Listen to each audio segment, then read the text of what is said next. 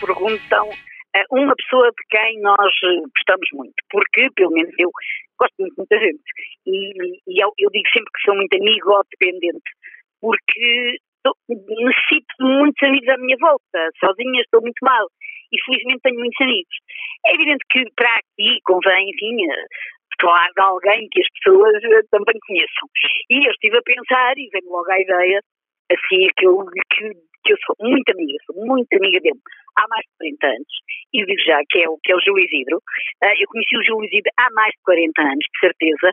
Uh, sempre tivemos uma boa relação de amizade, participo muito nas coisas dele, um, e depois acho nele que ele não se deixou envelhecer, Uh, ele caminhou muito bem, porque ele há anos que faz, que faz rádio, há anos que faz televisão, e, e nunca tem um discurso envelhecido, uh, está muito a par das coisas uh, que se passam, de, também se calhar porque tem duas filhas jovens, não é? Mas, mas podia não ser por isso.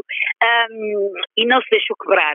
Uh, repare que ele nunca teve uh, alturas em que não apareceu, não, teve sempre coisas por fazer, foi sempre fazer, ou na, ou na televisão, um, e, e, por isso eu acho que as pessoas lhe devem muito, porque ele está sempre lá a falar do que se passa, a falar de 10 também, obviamente, mas também a falar de novos, um, e isso eu acho que é, que é importante.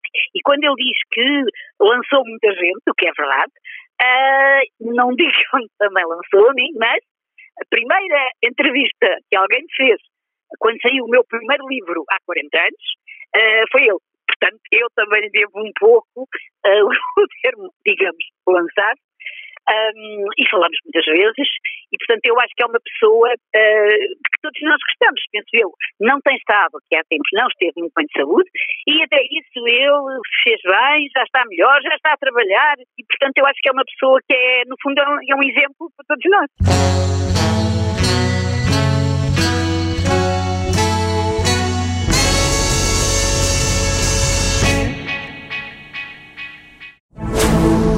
Rádio Observador.